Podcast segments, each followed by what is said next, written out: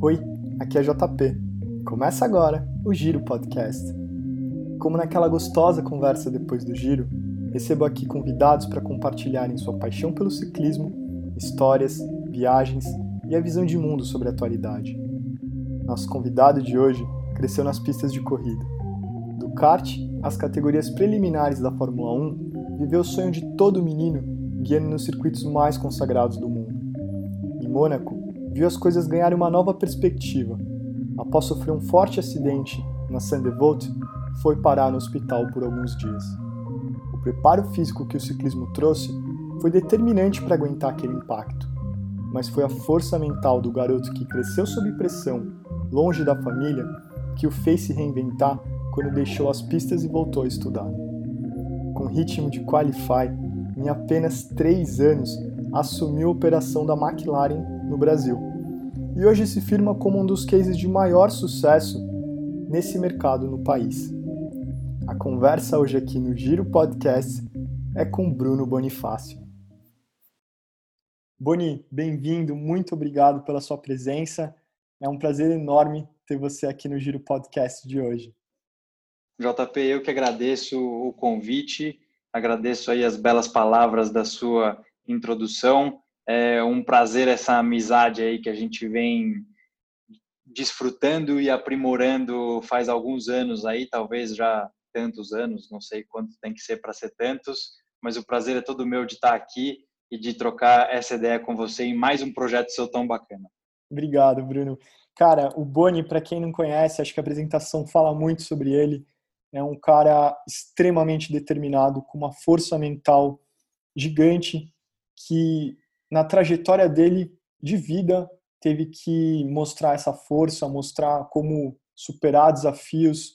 E aí eu acho que tem um link muito grande, não só com o esporte enquanto ciclismo, mas como as coisas se conectam naturalmente na sua vida. Então, para começar, Boni, você é um cara que hoje está numa posição à frente da operação da McLaren no Brasil, voltando para o menino que começa no kart, sonhando como todo mundo que começa nesse meio com a Fórmula 1, sonhando em estar perto do que o nosso maior ídolo, Ayrton Senna, conquistou para o nosso país. Como que você começa no kart? Como que seu caminho naturalmente evolui para sentar num carro monoposto e, e começar sua trajetória no esporte? Conta pra gente, Boni. Cara, é muito bacana porque é um esporte que é apaixonante. Começa, acho, pela paixão que muita gente tem por carro, né? Então, é, desde pequenininho já nasce essa coisa carro, carro, aí começa carro, corrida, você vai ficando próximo desse mundo e aí você começa a fazer isso como esporte, você começa isso fazendo como um, um prazer, um hobby e aí, muito, muito jovem, eu tinha nove anos, é, tive uma conversa com meu pai quando eu comecei a correr e ele me deixou claro que eu tinha que me divertir, mas que não podia ser só uma brincadeira, eu precisava levar isso a sério, até devido a, a, ao investimento que a gente sabe que não é dos esportes mais baratos. Então, eu já, desde cedo, tive essa mentalidade de que aquilo era o meu trabalho e comecei a aprimorar, encarar isso como meu trabalho e, putz, cada conquista é um sonho, né? Você na pressão do dia a dia muitas vezes não percebe as conquistas ou não percebe a estrada trilhada e só em alguns momentos no caminho você olha para trás e fala: "Nossa, como assim eu cheguei até aqui? Isso aqui era tão impossível e hoje é o meu dia a dia". Então, foi muito bacana a experiência que eu tive como piloto profissional, é, eu tive a oportunidade de acelerar carangas muito bacanas, de pilotar em pistas incríveis, de correr contra pilotos incríveis, alguns deles, inclusive, hoje, é, pilotos de sucesso na Fórmula 1, e tive a oportunidade de aprender com o esporte de alto nível muito mais do que simplesmente a parte técnica daquilo que eu estava fazendo, que era pilotar. É, eu aprendi como é que funcionava a vida, aprendi a me tornar homem e homem digo no sentido de maturidade da palavra, né? Você sair de ser um menino e ser um homem. e encarar os desafios da vida, as partes boas, as partes ruins. Isso me deu uma bagagem fantástica e me deu ferramentas para que eu pudesse continuar aprendendo e continuar adquirindo mais bagagem, porque o aprendizado não, não acaba nunca. É constante.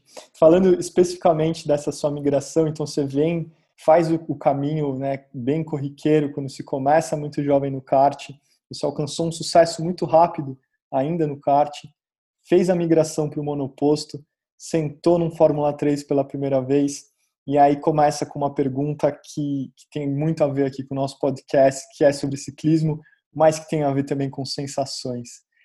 Boni, qual que é a sensação do downforce?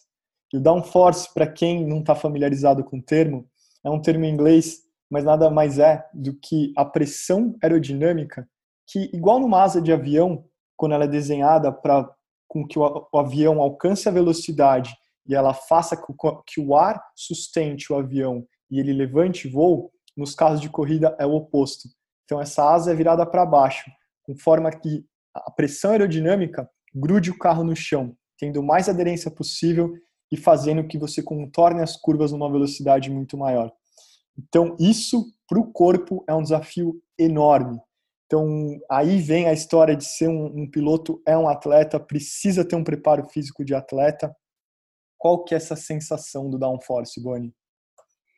Putz, é, um, é uma sensação um tanto quanto difícil de explicar, porque, inclusive muitas vezes para o próprio piloto, porque eu definiria que você vai conhecendo e sentindo o downforce em fases, né?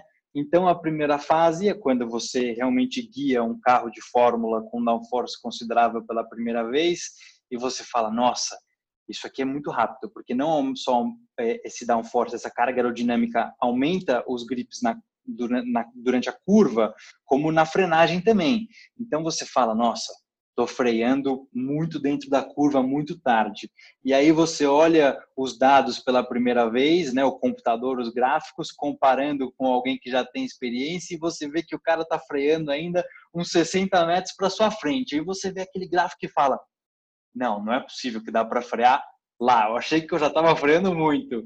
E aí você vê a técnica, você consegue frear lá, você se surpreende de novo. Lógico, degrau por degrau, não é do dia para noite, mas você fala, meu Deus do céu, isso sim que é downforce. E aí a próxima fase que você vê o downforce é quando, por uma eventualidade numa corrida ou num treino, você perde a asa. Aí você vê o quanto aquilo faz falta, porque você encosta no freio, já trava as duas rodas e você já não consegue se falar, meu, não é que sem downforce fica uma merda geral. Você fala, caraca, aí você começa a tentar. Acho que eu conheço downforce. E aí quando você, assim, a última sensação de downforce, que essa é realmente difícil de explicar, porque eu só entendi quando eu realmente pilotei um carro desse, que na época que eu fui pilotar o World Series pela primeira vez, o Fórmula Renault 3.5, que para quem não sabe hoje seria o equivalente de uma Fórmula 2, né? A última categoria antes da Fórmula 1.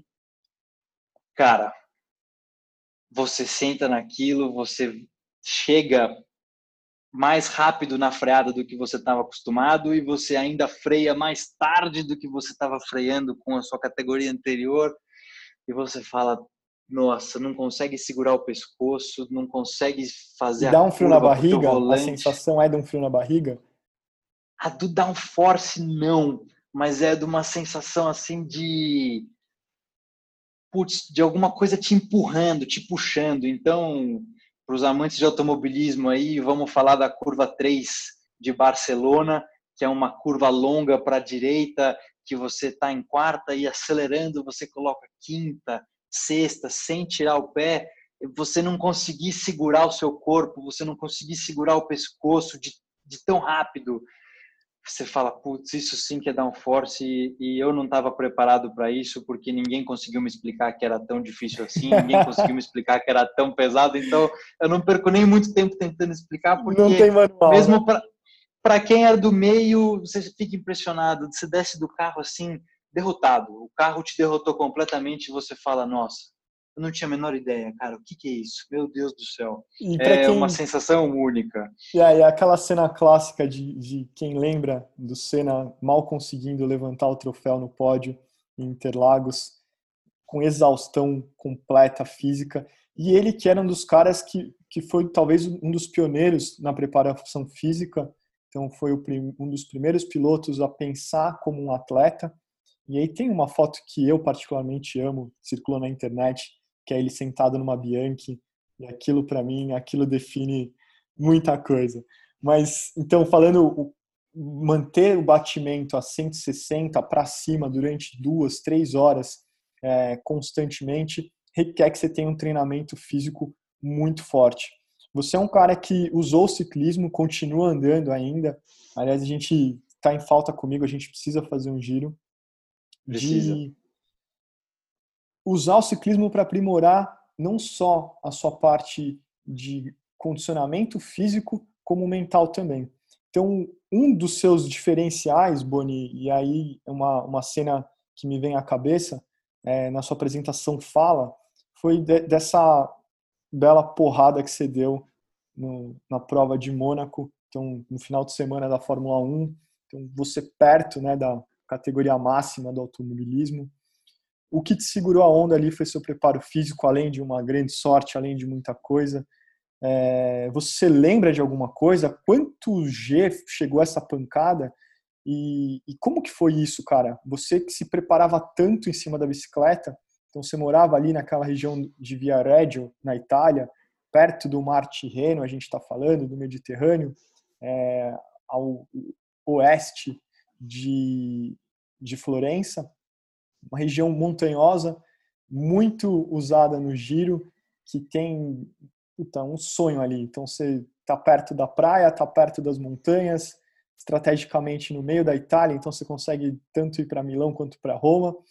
E acho que esse treinamento que você tinha em cima da bicicleta te segurou a onda nessa porrada que você deu na San Devoto? Sem, sem dúvida, acho que tem alguns pontos importantes para ressaltar aqui. É, o Ayrton realmente foi o, o cara que começou essa coisa dos pilotos serem atletas e hoje eles são sem dúvida atletas, até porque os carros ficam cada vez mais difíceis de pilotar nesse quesito de preparação física. E aí você busca é, uma série de coisas, é, replicar a situação que você tem no carro, que é um esforço físico, como você disse, com batimento elevado, e você busca também, além disso, é, diversificar o que você está fazendo, porque senão a coisa começa a ficar monótona, porque você faz isso todo dia, quase o dia inteiro, e você busca coisas que é, não te lesionem. Então, eu sempre tive muito problema com corrida a pé, e a, a, bike é uma solução muito comum entre os ciclismos e você acaba até se apaixonando por um esporte à parte, se apaixonando por bike, tanto é que a gente continua aí hoje na medida do possível, mesmo eu não tendo mais a necessidade de me preparar para uma prova, porque eu não, não corro mais profissionalmente, o ciclismo continua porque é um lazer fantástico, você une aí o preparo físico com o esporte, com o lazer, com o prazer, é, enfim. E aí morava nessa cidade que era muito boa para treinamento físico, porque não fazia tanto frio na época do inverno, você tinha a planície para pedalar na bike perto das montanhas, quando você quisia, que, é, quisesse intercalar um treino, você tinha a própria é, praia para fazer os treinos, e naquele acidente, uma série de coisas contribuíram, claro, para que eu escapasse ileso daquele acidente. É, a primeira coisa a segurança dos carros e das pistas de hoje em dia, que são muito superiores a outros tempos do automobilismo. Então, a barreira onde eu bati para desaceleração, o próprio carro, os componentes do carro, enfim. Mas com certeza, toda certeza, o preparo físico também ajudou para que meu corpo pudesse se defender da melhor forma possível. Eu não lembro exatamente o G da porrada, mas eu lembro que eu encostei na, na barreira ali de contenção na barreira de pneus, que não é bem pneu, um outro material ali meio misturado. Quando eu encostei nessa barreira, eu estava 170 por hora. Então é um, uma desaceleração muito forte de 170 para zero em praticamente tempo nenhum. E a preparação física, com certeza, foi um dos grandes, uma das, um dos grandes motivos para eu escapar com pouquíssimas lesões daquele acidente. Que legal. Então, eu acho que a gente falando é, ainda nessa parte da Europa, onde você morou muito pelo seu trabalho, para se dedicar ao seu trabalho como piloto profissional, você teve a honra de correr num lugar que é uma mistura de ícone do ciclismo e do automobilismo, que é a Bélgica. Então, para quem não conhece, Boni correu no circuito de Spa-Francorchamps, então é uma terra sagrada do automobilismo, onde talvez tenha a curva mais lendária, que é o Rouge. É uma subida, é uma curva que é um, é um, ela vem para a direita e depois para a esquerda, numa subida, então ela te joga completamente para fora dela. E para quem está em cima da bike, sabe a sensação de descer rápido por uma, por uma montanha, talvez nas devidas proporções seja o mais parecido, né, fazendo a conexão das duas. E, e foi lá que, talvez, acho que, voltando para falar de downforce, de preparação física, onde você teve talvez uma das suas maiores experiências e um pódio inesquecível é, na corrida da Bélgica. Então, a gente fala da Bélgica, pô, lembrando de todas as, a, talvez a mais antiga das clássicas, que é Liège-Bastogne-Liège. Então, vem da bravura dos, dos competidores de enfrentar as adversidades de frio, de chuva, de terreno, de vento, de tudo, e traz para o automobilismo também. Como é que foi, Boni, essa sensação de fazer flat? Então, para quem não conhece, flat é pé embaixo, sem tirar o pé, sem amarelar, sem tocar no freio, fazer essa curva e depois vivenciar ainda esse bônus de estar no pódio? Cara, é outra coisa difícil de explicar, porque primeiro que é, é muito interessante que nem em foto, nem em vídeo ela sai tão íngreme quanto ela realmente é ao vivo. Eu lembro que a primeira vez que eu fui para a SPA, que foi no comecinho dos meus primeiros treinos na Europa, e eu tinha um coach que trabalhava comigo e me levou para a Europa, que era carioca, era o Roberto Streit. Eu lembro como se eu cheguei por uma parte do circuito onde a gente estava na van da equipe e aí eu vi um pedaço de pista tão íngreme, cara, mas era só um pedaço tão íngreme, tão íngreme e me pareceu, sabe, tipo, não sei, um estacionamento, né? Deve ser um estacionamento. E eu perguntei para ele, eu, eu falei, Robertinho, é, aquilo ali, é, o, o, que é o estacionamento? O que, que é aquilo? E eu lembro dele me dando dois tapinhos no ombro com aquele sotaque carioca. Aquilo ali, meu irmão, dois tapinhos, é o Rouge. Eu falei, caraca! E aí você dá uma volta a pé na pista, não só ela é muito íngreme para subir, como antes dela, ela é muito íngreme para descer, que também não dá para ver nem em vídeo e nem em foto. Então você faz um cotovelo, que é a La Source, né? E aí você desce segunda, terceira, quarta, quinta, sexta, sétima, pé embaixo, numa baita descida, e aí ela não dá uma estabilizada e depois sobe. Ela é esquerda, direita, esquerda, então ela desce, ela pum, começa a subir, que bate o carro no chão, esquerda, direita, esquerda, muito rápido, e o topo dela é cego, você não vê a saída dela. É uma montanha russa. Então, é uma montanha russa que você está no comando, e essa sim dá frio na barriga as primeiras vezes, porque você está descendo e quando você vê, você está subindo, indo para a esquerda, direita e sem ver lá em cima, putz, onde é que eu vou acabar? Então, principalmente as primeiras vezes, até você achar o ritmo dela, é frio na barriga toda volta, e é um frio na barriga que, assim, nas primeiras voltas você dá um frio na barriga e o pé automaticamente solta o acelerador, né? Você fala, putz, tinha que ter ido flat, meu. É a segunda volta, putz, tinha que ter ido flat. E depois que você pega, você, você pega o ritmo dela, né?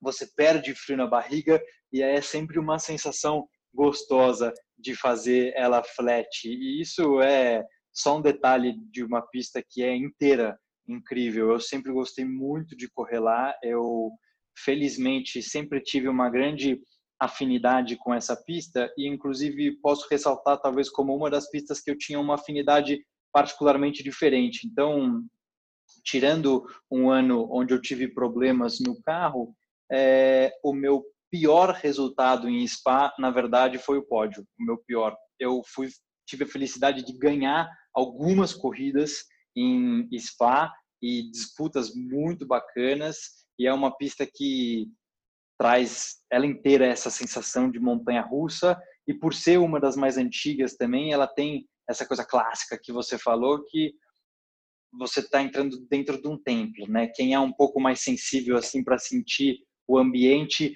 consegue sentir todo o peso de história, de coisas tem históricas que foram decididas grande, né? ali. Putz, é muito animal demais, cara. Um grande carinho por todas as lembranças que eu tenho daquela pista fantástica. Que legal, Boni. É, a gente fala, né, faz esse comparativo de automobilismo, no caso, Fórmula 1 e, e, e, Fórmula 2, 3, todas as oportunidades que teve de subir num, num carro de corrida, porque tem muito a ver com as bicicletas. Então, para quem está chegando, escutando hoje o nosso podcast, pô, mas está falando de automobilismo? Também. E aqui a riqueza do podcast não é simplesmente ter uma visão única sobre o assunto, é trazer diversas óticas para conversar. E a do Boni é uma, é uma que eu tenho uma paixão incrível, também a gente compartilha dessas duas paixões, tanto da bicicleta quanto do carro. Pra, e, e eu trago alguns dados para isso. Então, talvez a primeira das superbikes modernas, hoje pensadas com esse desenho aerodinâmico para rasgar o vento, foi feita em parceria com a McLaren, então a Specialized fez com a McLaren em 2011 a Vende. Então virou um ícone, né? uma, uma bike extremamente disputada até hoje, porque foi a primeira parceria da McLaren com a Specialized, criando esse ícone da, da que seria a mãe da hiperbike moderna, o que seria o F1 lá atrás como pai dos supercarros modernos. Então, Boni, mais do que o túnel de vento compartilhado que, que eles têm aqui em Woking, no centro de tecnologia da McLaren, que é simplesmente alucinante. É, vale a pena dar um Google, procurar as fotos disso, porque a McLaren simplesmente segue toda forma tem uma função e tudo tem um porquê e tudo é voltado ao desempenho. Então, todos os detalhes daquela bicicleta foram feitos para otimizar o desempenho. Então, nós, como amantes de bicicleta, de equipamento, é, a McLaren foi a inventora também do, simplesmente da fibra de carbono.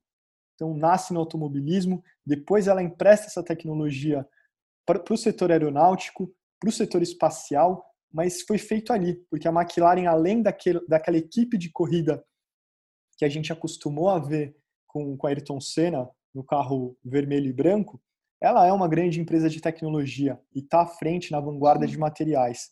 Então, Boni, conta para mim, cara, como é que essa parceria funcionou? Cara, é, essa parceria tem tudo a ver, ressaltando o que você falou, o que, que tem a ver automobilismo com o ciclismo, tem tudo e acho que por alguns motivos. É claro que todo esporte de alto nível se assemelha, é, é similar, por, pela grande busca da, da performance nos mínimos detalhes, né? Então, qualquer esporte que a gente fale aí tem sempre essa busca, mas talvez é, sejam mais similares é, ainda o automobilismo do ciclismo, porque além do indivíduo que é um atleta e tem que sempre se aperfeiçoar e buscar é, a performance, você tem também o meio que é a bicicleta e o carro e eles se é, são muito similares porque tem ali um trabalho muito grande de, de, de, de, melhora da performance e eles também criam essa coisa de paixão porque a, tem gente que tem uma paixão tamanha por carro que eu poderia ficar aqui sentado olhando uma McLaren como eu também poderia ficar aqui sentado só admirando a Specialized. É tão gostoso é, treinar com ela quanto olhar para ela. Meu, bike é uma coisa maravilhosa. E aquela roda de fibra de carbono e aquele, meu, nossa, aquela coroa mais leve que nossa, o pedal com os sensores, é assim, você fica olhando, cara. É legal usar, mas é legal ficar olhando. E isso é muito similar no automobilismo e na bike. Então, é, o carbono é um material comum nesses dois esportes é, pela rigidez dele, pela segurança dele e pelo peso. Então, como no automobilismo, que a McLaren fala que o peso é nosso inimigo, na bike ele também é. é o peso também é nosso inimigo. Então, essa constante busca aí.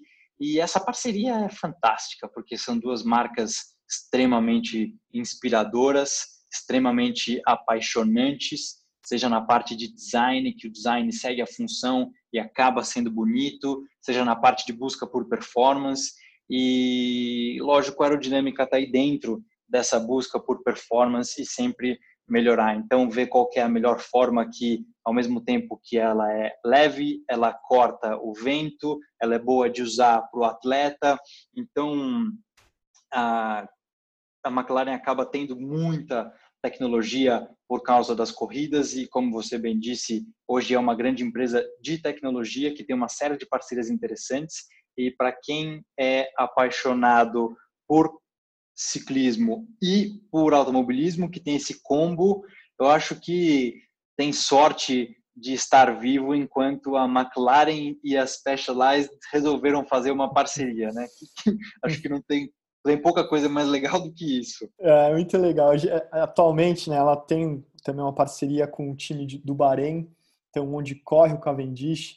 Talvez no fim de carreira já, não é o Cavendish sprintista que a gente viu ganhar um monte de prova aí no auge, mas é um cara que, que ainda tem, ainda dá o caldo dele, ainda tem os sprints, a potência do Cavendish continua. E aí vem também uma, uma jogada de marketing da, da McLaren emprestar essa tecnologia para um time Pro Tour e, e, fazer as ativações. Então a gente viu ano passado no Giro de Itália, enquanto as outras equipes tinham os carros de apoio, então aquelas peruas europeias onde vai todo mundo dentro com roda reserva, com mecânico, com o, o, dirigente da equipe, um treinador falando no rádio. Simplesmente o time do Bahrein tinha uma McLaren 570S com as bikes em cima para o time trial. Então não tem como começar empolgado e no mínimo achar que você está com mais velocidade que os outros, né, Boni? Sem dúvida, sem dúvida. Isso sai fora do comum, faz saltar os olhos, né? Sim, e falando em saltar os olhos, e, e, você tem talvez, a gente vê e brinca com, com o sonho de consumo da, de, um, de um ícone, né? uma marca que extrapola um bem de consumo e vira um sonho, um desejo. Pelo valor que ela custa, pelo que ela traz, uh, pela, pelo nosso país, então a gente não pode esconder, é, é uma coisa que pouquíssimas pessoas têm acesso. A gente conversando, eu vi que um dos maiores méritos que você faz é conseguir aproximar esse sonho tão distante das pessoas. E aí, usando inovação, usando as redes sociais, é interessante ver como a McLaren do Brasil hoje ela está presente de um jeito muito antenado. Ela produz conteúdo, ela tem uma inteligência na produção desse conteúdo para chegar nas pessoas, que é uma marca simpática, tinha tudo para ser antipática, acaba sendo uma marca simpática, onde as pessoas se sentem próximas. E aí é muito da sua visão. Então a gente fala de toda a sua história, a gente lembra dessas, dessas passagens, é, das vitórias, dos pódios, talvez até o momento mais difícil do acidente, mas que te preparou para hoje estar tá exercendo essa função, estar tá à frente da McLaren no Brasil. Então, Boni, conta para gente é, como que você consegue, de onde você busca essas ferramentas para aproximar esse sonho das pessoas? Eu acho que é um conjunto de coisas aí, JP. É claro que começa com a mentalidade do atleta, que a gente continua voltando para esse assunto do atleta, porque foi a primeira coisa que eu fiz na vida desde muito cedo. E a mentalidade do atleta é de melhorar sempre, porque por mais que você esteja ocupando o primeiro lugar por um dia, o segundo lugar está ali trabalhando e o terceiro e o quarto. Então, se você que é o primeiro colocado não continuar trabalhando, dura muito pouco essa essa sua vitória. E a gente aprende isso no esporte, aprendi muito isso em grandes equipes que eu tive é, o prazer de trabalhar junto e trago essa mentalidade para o meu dia a dia, que também é muito comum é, no mundo do, do business, né? E você frequentemente se perguntar, ok, o que, que eu não estou fazendo. Né? Você vê o panorama todo, mas você tem que se perguntar constantemente se existe alguma coisa que você ainda não está fazendo. E esse exercício de não só melhorar o que você já tem, mas também de pensar em alguma coisa que você ainda não tenha, eu acho que é desse hábito, desse costume de ter essa mentalidade que às vezes ideias é, não comuns, fora da caixinha, como a gente costuma dizer, surgem. E a constante busca por desempenho, eu acho que está muito, muito focado nisso daí. E é bacana trabalhar com a McLaren porque eles também têm um approach de não fazer mais do mesmo e propor soluções diferentes para o mercado. Isso não está só nos, nos carros deles, como está também no jeito de trabalhar. A McLaren tem que ser uma marca que, apesar, lógico, de ser um carro caro e no país é, que a gente vive ser um carro para pouquíssimos, é, os apaixonados têm que sentir que essa marca é acessível de alguma forma. Então, dificilmente você vai encontrar é, carros da McLaren que estejam muito cercados para que ninguém chegue perto. É claro que às vezes tem algum tipo de proteção porque a pintura pode ser sensível, enfim, são carros que têm uma série de cuidados, mas os apaixonados poderem chegar perto. É, recentemente, o, a Microsoft lançou o Forza e a McLaren Senna é a capa do, do Forza, porque esses são os consumidores de amanhã, são os clientes de amanhã, as crianças e adolescentes e jovens que sonham em ter um carro super esportivo, eles têm que começar a sonhar com a McLaren e não sonhavam antes porque é uma marca muito nova, começou a fazer supercarros, apesar de toda a, a herança das pistas, começou a fazer supercarros em 2010. Então é claro que os nossos clientes de hoje não sonharam com uma McLaren na garagem porque não existia. Não tinha o um pôster no quarto.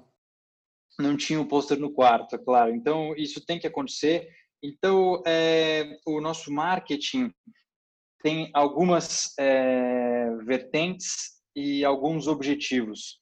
O objetivo no curto prazo é claro que é, nós temos que vender os carros que a gente tem aqui hoje, com o alcance que a gente acredita ter hoje e no nosso pool de clientes. Então, é muito focado em atingir essas pessoas, o nosso marketing, a nossa geração de conteúdo, é, um segundo foco é atingirmos, é, continuarmos perto dos clientes já existentes da, da marca e fidelizar aqueles que já entraram para a marca.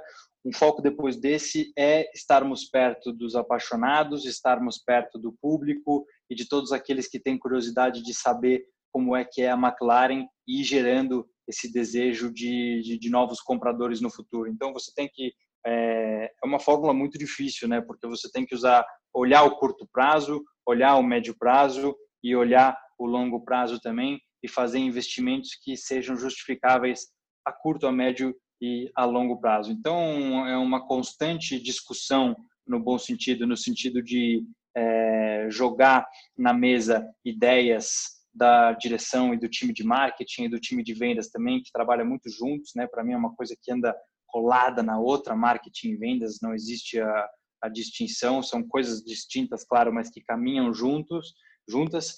E a digitalização, as redes sociais são o futuro. Alguns mercados já a rede social e já tomou conta né, do, do, varejo de coisas um pouco mais baratas, mas eu vejo como um caminho inevitável para todos os mercados. E, inclusive, acho que é um equívoco acharmos que a venda de supercarros e hipercarros não acontece digitalmente somente porque nós não fechamos uma venda através de uma mensagem de, de Instagram. Porque no final você gera o interesse pelas redes sociais atingindo as pessoas certas, gerando o tipo de conteúdo atingindo aquelas pessoas. A conversa hoje com os clientes, o vendedor começa a esquentar o potencial cliente mandando uma foto por WhatsApp, mandando um vídeo, discutindo condições comerciais por WhatsApp também, e-mail marketing, e, muito, e, na, e aí o cara acaba vindo para a loja para ver o carro ao vivo e fechar o negócio. Então, eu acho que a venda digital já é uma grande realidade, em alguns mercados de forma mais definitiva e outros ainda é, entrando nesse mercado de carros super luxo, nesse mercado super luxo ainda tem muita coisa presencial, mas, é, de novo, na pergunta, o que, o que nós não estamos fazendo, é, quando realmente tiver uma venda inteira de um super esportivo através de uma rede social, eu quero que a McLaren seja a primeira. Então, é, nós estamos investindo aí em inteligência nas redes sociais, que tipo de conteúdo gerar, como atingir as pessoas, porque é, quero que a gente esteja aí pelo menos na velocidade do mercado e se tudo der certo e formos aí felizes, talvez, quem sabe, um passo à frente no mercado nessa digitalização um que, do negócio. Que sempre teve à frente, no mínimo querer continuar à frente, eu acho justo, Boni. Acho que é a mentalidade que tem dado certo até agora, na maioria dos casos. A gente faz o paralelo, é, de novo, voltando para o ciclismo. Talvez a McLaren vive um momento que a Pinarello viveu uns 10 anos atrás. Então, a Pinarello ela tem a concorrência, falando da Itália, da, da, um lugar que você morou por muitos anos. Então, as três italianas, que a Bianchi, a Pinarello e a Colnago, tem cada um um posicionamento. As três são superbikes, as três são sonho de consumo. Talvez a Bianchi, comparando, já que a gente está nesse mundo, seja a Ferrari, então é a mais antiga, com mais tradição. A Colnago é uma Lamborghini, então onde você tem uma certa rixa com a Bianchi, tem um outro tipo de engenharia, tem um, umas cores mais chamativas, uns adornos, uns apêndices que deixam ela mais sexy, vamos dizer assim. E a Pinarello, que que entra mais tarde nesse mercado, que falando de Bianchi, 1885, então não tem essa, essa, bike que acompanhou gerações e gerações e gerações, então criou-se o ícone da Bianchi Celeste, e aí vem desde o Fausto Coppi nos anos 40 e 50, continua até hoje na, com sucesso nos Grand Tours, e a Pinarello ela se posiciona com uma marca high-end, então é uma super bike, é super pensada em design, em performance, ela traz um lado assimétrico, então ela repensa por que, que a bicicleta tem que ser espelhada dos dois lados de um jeito igual, então ela traz uma simetria na F12, na F10 já tem, e, e, acho que se parece muito com a McLaren, talvez não é, por, não é à toa que você tem uma Pinarello, né, Boni? Exato, eu tenho uma Pinarello enquanto você estava descrevendo ela aí, falando do design, do assimétrico, eu estava aqui mentalmente babando na minha piranela, Pinarello, aquele preto com vermelho, que coisa linda, né? Rodinha de carbono. é, é, legal ficar olhando, né, cara? É, e aí acho que o marketing entra na, como desafio Sem de produto dúvida. De forma não tão diferente. É, de criar esse desejo, e hoje é muito feliz. Então, se a gente perguntar para qualquer ciclista, no mínimo você considera ela como com respeito, você admira as qualidades, pode gostar ou não, porque aí entra a questão do gosto, não, não dá para discutir sobre claro. o gosto, mas ela propõe, e aí falando de Pinarello e McLaren, que eu acho que tem uma grande, grande junção de posicionamentos, a McLaren dispõe de um configurador da MS Soul, né, que a, você pode explicar mais sobre isso, onde você consegue configurar e mudar a cor de tudo que você imaginar. Você quer pedir a parte de dentro com detalhes, você consegue. Você quer ter a, a, pintura do jeito diferente, você consegue. Você consegue ter um nível de customização e de personalização absurdo. Hoje você consegue fazer isso na Pinarello também. Então, é, é desafiador. Já estou com vontade aqui de, já tô com vontade de configurar minha Pinarello aqui já.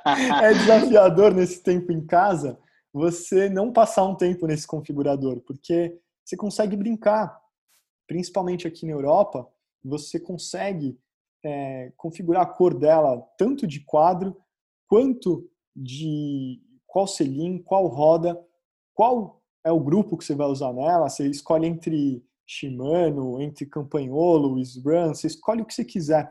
E aí vem muito disso de passar horas querendo brincar e cultivando um sonho, porque financeiramente é algo quase que inatingível, até nos padrões aqui, é uma coisa que é fora do normal. A gente claro. vê muito, é, se for para Romeiros, não é uma coisa de outro mundo você topar com uma, com uma Pinarello, com uma Bianchi, com uma Colnago.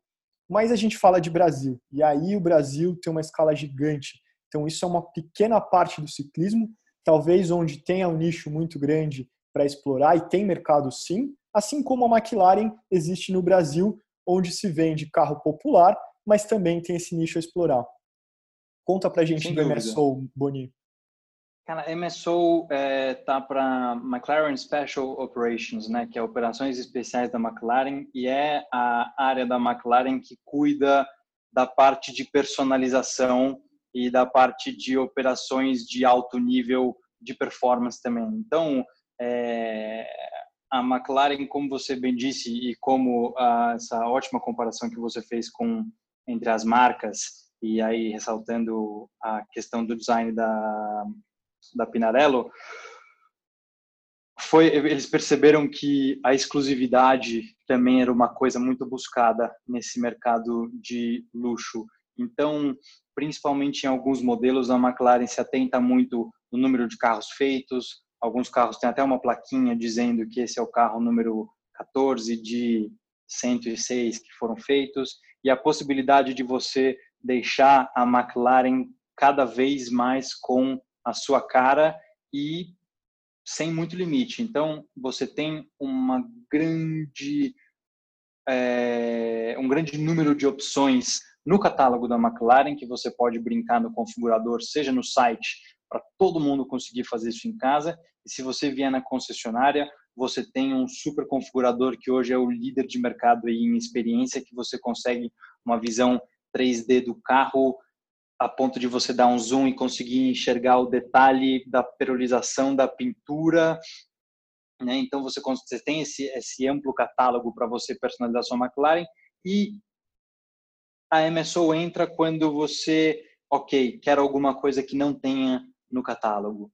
Tá bom, então vamos lá conversar com a MSO e aí você pode criar uma cor que não exista, você pode criar uma cor com uma referência de alguma coisa que você gosta. Então, é, vamos usar o exemplo da minha Pinarello. Eu posso levar a minha Pinarello na McLaren e falar: eu quero que minha McLaren seja esse preto fosco aqui e esse vermelho aqui, porque eu quero ela exatamente idêntica à minha Pinarello. Eles vão desenvolver a cor. É, tudo, claro, demora um tempo e tudo tem um preço, né? Porque a personalização não tem limites. Você pode colocar suas iniciais, seu logo, um detalhe de roda, uma roda nova, enfim. Tem gente até que personalizou o carro inteiro e fez um modelo próprio da McLaren usando aí os componentes de, de outros modelos. Então, é um, uma coisa que foi muito bem percebida pelas fábricas, que as pessoas queriam, os clientes queriam deixar os carros deles muitas vezes muito exclusivos e com a cara deles. Então, a experiência do configurador da McLaren é uma das mais legais na internet e talvez a mais legal quando você vem para a concessionária, porque você consegue realmente visualizar o carro sem que ele necessariamente esteja presente. É claro, a gente tem uh, uma, uma série de amostras para você conseguir ver a tinta, a finalização da tinta, o interior, a costura. É, putz. Talvez uma, quem não teve um pôster na, na infância tem essa imersão hoje em dia para fazer valer a pena. E falando um pouco de Pinarello também, Boni, a sede da Pinarello é em Treviso, na Itália, e o Fausto Pinarello, que é o senhor Pinarello, é, um, é, uma, é uma pessoa viva hoje, então é uma marca viva, é um cara que está à frente das inovações, ele tem essa parceria de alta performance com a mesma visão, eu acho, é, da McLaren de se aliar aos melhores então, hoje o Team, team Ineos, né, o antigo Team Sky, é inteiro Pinarello há muitos anos. Eles fazem uhum. é, essa customização também e edições especiais. Então, é, eu lembro daquelas icônicas F10 com quadro rosa em menção ao Giro de Itália. É uma coisa que, que marcou e que, para quem gosta, fica na cabeça. Você tem essa admiração pela marca e vai construindo dentro do mercado o seu diferencial. Então, como eu brinquei comparando, acho que não sei se cabe, vocês podem também mandar mensagem no arroba Giro Podcast no Instagram, é, questionando, fazendo dessas, dessas comparações se são válidas ou não, mas tem o seu público e, e muito bem definido como posicionamento de marketing. Boni, é, eu agradeço, cara. Acho que a gente passa aí nossa conversa contando muito sobre você, desse seu espírito de, de um cara vencedor, um cara que, mais do que competitivo, né, acho que competitivo por competitivo, é, você não entrega os valores que você tem. E a gente vê isso no esporte de uma forma geral. você não é um cara que ganha a qualquer custo. Isso vale para o ciclismo, vale para o triatlo, vale para mountain bike, qualquer coisa. É um cara que ganha dentro da regra, um cara que ganha na paixão, pelo obstinado, obcecado, que entende do que está falando, que vai a fundo. Então, como piloto de corrida, um cara que senta no carro sabendo exatamente tudo sobre aquele carro e o que fazer para melhorar aquele carro. Então, hoje, sentado nessa cadeira, é, você é um cara que também tem essa visão ampla e falou com a gente sobre, sobre estratégia, sobre marketing, sobre marca, numa ascensão que eu diria que foi com tempo de qualify, porque vindo com essa formação não usual para sentar numa cadeira que você está hoje, com certeza o esporte foi um maior aprendizado. Então, para quem está ouvindo a gente, quando eu falo que aqui a gente traz papos inspiradores, é, com essa mentalidade que eu, que eu quero encerrar hoje o Giro Podcast, é, trazendo a imagem de um cara extremamente competente, do bem, bacana, legal de conversar, legal de pedalar e que é competitivo, que quando a gente está subindo antiga biologia, é só alfinetar que o cara vai subir rápido. Então, é, são lembranças gostosas que ficam na cabeça, mas de, de alguém que, que eu admiro muito, tenho profundo respeito pelo trabalho, pela pessoa que é, e é um privilégio, cara, ter com você aqui com a gente, compartilhando a sua experiência, seus momentos de vida, de vitórias, momentos mais difíceis, como você teve naquela, naquela batida, e a sua reinvenção. Eu acho que, que o ciclismo é feito de reinvenções é, em vários momentos da vida, a gente tem muitos exemplos disso, mas no seu caso, ele, ele sempre teve por perto, te preparando, te colocando do jeito que te deixasse na sua melhor versão para poder desempenhar o que a vida está te demandando. Então, Boni, muito obrigado. É, fica à vontade para encerrar nosso Giro Podcast de hoje. JP, é, um grande obrigado pelo convite, que é, putz, sem, sem, sem palavras, descrever a, a nossa amizade. E quando você tem uma ideia de um projeto tão bacana desse, você me convidar, eu fico realmente honrado, porque você é uma pessoa que eu considero aí das mais nobres, mais legais de conversar e que realmente tem essa coisa de, apesar de todo o talento e toda a competitividade, como você disse, não parar só na competitividade, mas é, não vencer a qualquer custo e pensar muito no que, que você está transmitindo e se você está inspirando. Então, é uma grande honra que alguém como você me considere um cara desse grupo aí e me convide para falar aqui no, no Giro Podcast. Eu super feliz, desejo tudo de bom para esse seu projeto. É, de fato, eu tive a oportunidade, posso dizer que foi abençoado durante a minha carreira e meus trabalhos, é, em ter pessoas que me inspiraram durante o caminho.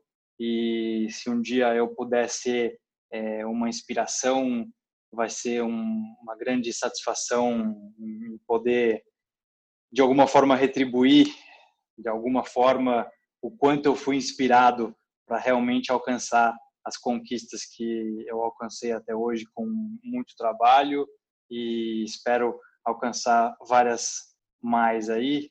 Sempre muito gostoso bater papo com você. É, se a gente quisesse, a gente podia estender isso aqui durante muito, muito tempo. Embora. E, e saudades, saudades de você que a gente está meio longe fisicamente por enquanto, mas ninguém sabe o que a vida nos reserva aí. De qualquer forma, obrigado, obrigado mais uma vez, obrigado por todos que ouviram. Estou ansioso pelos próximos episódios e desejo tudo de bom aí. Tô...